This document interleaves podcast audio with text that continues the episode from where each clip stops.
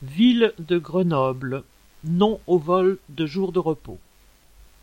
Lundi 27 septembre, près de 170 travailleurs de la ville de Grenoble et du CCAS se sont rassemblés devant la mairie.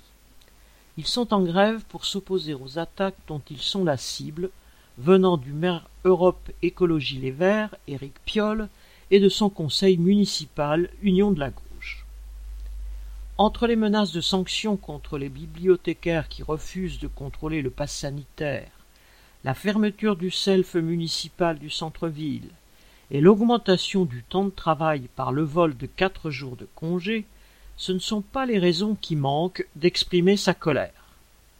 En ce qui concerne le self, pour améliorer les conditions de travail et de restauration de centaines de travailleurs, il suffirait de le maintenir ouvert en embauchant du personnel supplémentaire. Avec sa fermeture, la mairie fait payer aux agents les mesures d'austérité. Quant aux jours de congé que la ville de Grenoble veut supprimer, ils représentent l'équivalent de cinquante emplois.